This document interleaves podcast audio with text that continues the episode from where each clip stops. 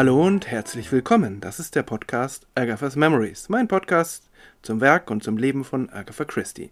Mein Name ist Manuel Kronas, das ist heute die 77. Folge. Herzlich willkommen. Mit dieser Folge beschließen wir die erste Miniserie von Miss Marple Geschichten um den Dienstagabendclub. Die Geschichte trägt den sehr interessanten Titel The Thumb Mark of St. Peter, also der Daumenabdruck des heiligen Peter, und sie erscheint im Mai 1928 im Royal Magazine. Agatha Christie wird sich mit der Fortsetzung dieser Geschichten über ein Jahr Zeit lassen. Die nächste Erzählung erscheint dann im Dezember 1929 und ist wieder der Auftakt einer sechsteiligen Miniserie. Die Grundidee wird die gleiche sein, alte Fälle werden erzählt und gelöst, aber es ist ein anderes Setting und es gibt auch andere Personen, die mit dabei sind. Das alles unterstreicht, dass es für Agatha Christie jetzt, Anfang, Mitte 1928, immer noch nicht ausgemacht ist, dass da eine Detektivin von Weltrang ermittelt. Wir wissen es natürlich in der Rückschau ganz genau. Wie auch immer.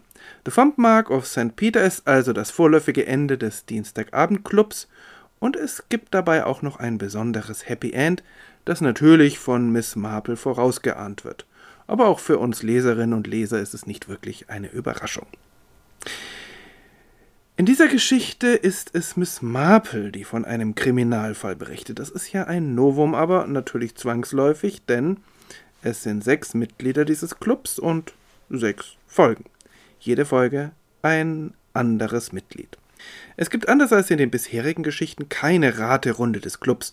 Die anderen, die da mit dabei sind und zuhören, machen nicht einmal den Versuch, eine eigene Lösung zu finden. Offensichtlich haben, offensichtlich haben sie inzwischen so großen Respekt vor Miss Marple, dass sie sich da gar nicht in einen Wettbewerb hineinbegeben wollen. Der Fall an sich ist nicht spektakulär. Das spektakulärste ist sicher der Titel der Folge. Besonders wird ähm, diese Erzählung dadurch, dass wir hier miterleben, wie Miss Marple einen Fall löst. Und zwar wirklich Schritt für Schritt. Und sie tut das dieses Mal seltsamerweise gar nicht so sehr durch ihre üblichen Vergleiche mit dem Dorfleben in St. Mary Mead, sondern durch kontinuierliches Rätseln und Befragen. Man könnte also sagen, durch ganz klassische Detektivinnenarbeit. Trotzdem macht sie ganz zu Beginn noch eine charakteristische Bemerkung über die Vergleichbarkeit der menschlichen Natur. Das liegt ja hinter ihrem Verständnis des Verbrechens und dann auch hinter ihrer besonderen Ermittlungsmethode. Ich zitiere. Well, my dear, said Miss Marple, human nature is much the same everywhere, and of course one has opportunities of observing it at closer quarters than a village. Nun, mein Lieber, die menschliche Natur ist überall die gleiche, aber man hat in einem Dorf natürlich Gelegenheiten, sie aus näherer Nähe zu beobachten. Dann fährt sie fort, sie ist ja gebeten worden, einen Fall vorzustellen. Sie habe es zwar mit einigen verzwickten Fällen zu tun gehabt, das sei allerdings Kleinkram gewesen. Natürlich wäre es interessant, finde ich, zu erfahren, wer denn das Geflecht von Mrs. Jones Einkaufsnetz durchgeschnitten hat oder warum Mrs. Sims ihren neuen Pelzmantel nur einmal getragen hat. Das klingt alles wie ein typischer Ansatzpunkt für einen Agatha Christie-Fall, aber wir erfahren es nicht. Stattdessen erzählt Miss Marple über Poor Mabel. Wir lernen also in dieser Folge Jane Marples Nichte Mabel kennen, die eigentlich sehr nett ist, aber auch ein wenig einfältig oder auch albern. Agatha Christie oder vielmehr Miss Marple zeichnet im Folgenden ein recht differenziertes Charakterbild einer Frau, die gelegentlich dem Leben etwas hilflos gegenübersteht. Solchen jungen Frauen, seien es nun Verwandte oder Dienstmädchen, steht Miss Marple gern zur Seite und sie kann sehr wütend und energisch werden, wenn ihnen etwas zustößt. Eben weil diese jungen Frauen nicht die Kraft oder den Verstand haben, sich selbst zu wehren.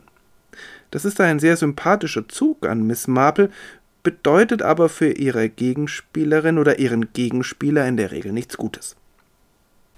Mabel also heiratet mit 22 Jahren Mr. Denham, aber diese Ehe verläuft nicht glücklich. Mr. Denham ist reizbar und aggressiv und hat wenig Geduld mit seiner etwas albernen Frau. Trotzdem hält die Ehe zehn Jahre und offenbar findet Mabel doch Wege, sich gegen ihren Mann zu behaupten, denn ihre Auseinandersetzungen sind in der Nachbarschaft sprichwörtlich und es ist nicht so, dass Mabel dann immer einfach nachgibt. Mit dem Haus lebt außerdem noch Mr. Denhams Vater, der psychisch krank ist, insane, also verrückt nennt Miss Marple das. Wenn es nach Mr. Denham ginge, äh, müsste sein Vater in eine psychiatrische Anstalt umziehen. Das wird allerdings ausgerechnet von Mabel immer wieder verhindert. Seltsamerweise beginnen Mabels Probleme so richtig, als ihr Mann stirbt, augenscheinlich an den Folgen einer Lebensmittelvergiftung. Denn schon bald wird sie von der Nachbarschaft verdächtigt, ihn umgebracht zu haben. Das ruft Miss Marple auf den Plan. Sie braucht aber eine Menge Zeit, Geduld und auch sanfte Gewalt, um das überhaupt aus Mabel herauszubekommen. Noch länger braucht sie, um ihr das Einverständnis zu entlocken, dass es auf den ersten Blick gute Gründe für diesen Verdacht gibt. Denn Mabel und ihr Ehemann haben sich erst an diesem Tag wieder einmal fürchterlich gestritten und zu allem Überfluss hat Mabel auch noch Arsen gekauft. Diese Passagen, in denen die Ermittlungsarbeit Miss Marples vor allem daraus besteht, ihrer Nichte die Wahrheit Stück für Stück aus der Nase zu ziehen, sind humorvoll, aber auch einfühlsam geschrieben und lassen beide Beteiligte sehr menschlich und liebenswürdig erscheinen, auch wenn ich, wie wahrscheinlich Miss Marple auch, gelegentlich an Mabel fast verzweifelte. Dann, als sie alles weiß, was ihre Nichte betrifft, beginnt Miss Marple erst so richtig zu ermitteln. Sie quartiert sich vor Ort ein, sie befragt Beteiligte, sie überlegt hin und her, macht lange Spaziergänge, um nachzudenken oder auch zu beten. Aber den entscheidenden Durchbruch hat sie ausgerechnet dann, als sie als Antwort auf ein verzweifeltes Gebet im Schaufenster des Fischhändlers frischen Schellfisch sieht. Und das sieht sie als einen Fingerzeig Gottes, denn Schellfisch hat über der Flosse einen ganz charakteristischen schwarzen Fleck. Dieser Fleck heißt im Volksmund entweder der Fingerabdruck des Teufels, so habe ich das bei Wikipedia gefunden, oder der Fingerabdruck des heiligen Peter, so die Erklärung des Mapels. Diesen Namen finde ich sehr schön und auch passend, denn Petrus, der Anführer der Jünger Jesu, war schließlich ursprünglich ein Fischer. Und man kann es sich so bildlich vorstellen, wie er einen Schellfisch packt, um ihn aus dem Netz zu ziehen, und weil er eben so ein besonderer heiliger Mann ist, bleibt da eben auf diesem Schellfisch ein Fingerabdruck und der wird dann von Generation zu Generation von Schellfisch zu Schellfisch vererbt. Natürlich gibt es da das kleine Problem, dass Petrus im Süßwasser gefischt hat, im See Genezareth, und der Schellfisch ein Salzwasserfisch ist, aber der Volksglaube lässt sich von so etwas nicht beirren und das ist ja irgendwie auch charmant. Zurück zur Geschichte. Dieser Fleck und eigentlich auch der Schellfisch haben mit der Geschichte wenig zu tun. Mr. Denham ist wirklich nicht an Fischvergiftung gestorben. Aber dieser Fisch bringt Miss Marple auf die richtige Spur. Und so löst sie den Fall und befreit Mabel von ihren Verdächtigungen auch das ist ein besonderes Happy End. Wie so oft geht es Agatha Christie äh, eigentlich gar nicht so sehr darum, den oder die Schuldige zu finden und der gerechten Strafe zuzuführen. Das ist nur die Vorbedingung dafür, dass niemand unschuldig leiden muss. Einige ihrer besten Geschichten und Romane beschreiben sehr eindrucksvoll, wie ein Verdacht durch ein ähm, ungelöstes Verbrechen noch über Jahre hinweg das Leben von Menschen überschattet, beeinflusst und klein macht. Insofern ist es sowohl bei Miss Marple als auch bei Hercule Poirot oder bei ihren anderen Detektivinnen und Detektiven immer auch äh, sehr wichtig, ähm, Unschuldige von einem Verdacht zu reinigen. Also nicht einfach zu beweisen, ähm, dass der oder die unschuldig gewesen sein muss, sondern tatsächlich zu beweisen, wer es gewesen ist, denn nur so lässt sich ja der Verdacht wirklich aus der Welt schaffen. Gerade in einem Dorf, das ist ja die Kehrseite von all diesen idyllischen kleinen Örtchen, kann die Gerüchteküche unbarmherzig sein und das beschönigt Agatha Christie an keiner Stelle. Ein weiteres Lieblingsthema Agatha Christie's ist, wie bekannt die Kommunikation. Was daraus entsteht, dass Menschen nicht miteinander reden oder einander nicht verstehen. Mabel will ihrer Tante nicht verraten, was wirklich geschehen ist, und sie schadet sich dadurch selbst.